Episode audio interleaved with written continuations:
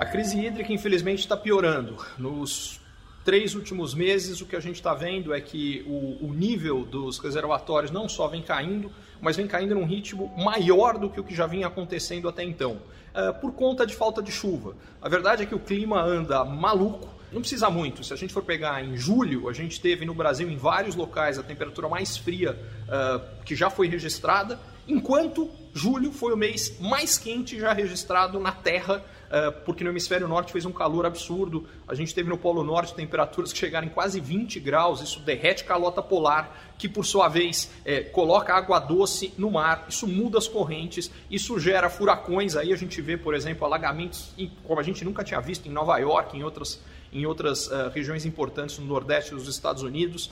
Enfim, e tudo isso, entre outras coisas, muda o regime de chuvas. E o resultado é que está faltando água nas hidrelétricas. Para completar, como a atividade econômica brasileira está forte, nos últimos meses o consumo de energia é, elétrica no Brasil bateu recorde, nunca foi tão alto, principalmente por conta do aumento da produção da indústria.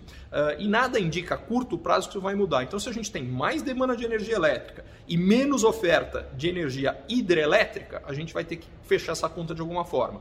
Primeira forma, colocando as termoelétricas para funcionar. Só que além delas terem um, impacto ambiental pior, elas têm um custo de geração de energia mais alto.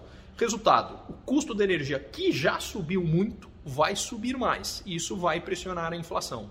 Então, o, o grande desafio é, é conseguir é, equacionar via aumento de preço, que é uma péssima solução, mas é a única que a gente tem no curto prazo, para que não falte energia elétrica, porque aí, aí os impactos na economia são ainda mais negativos. Curtiu esse conteúdo? Assine para receber quando cada um dos próximos for publicado.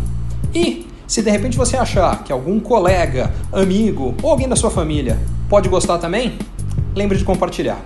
Até a próxima!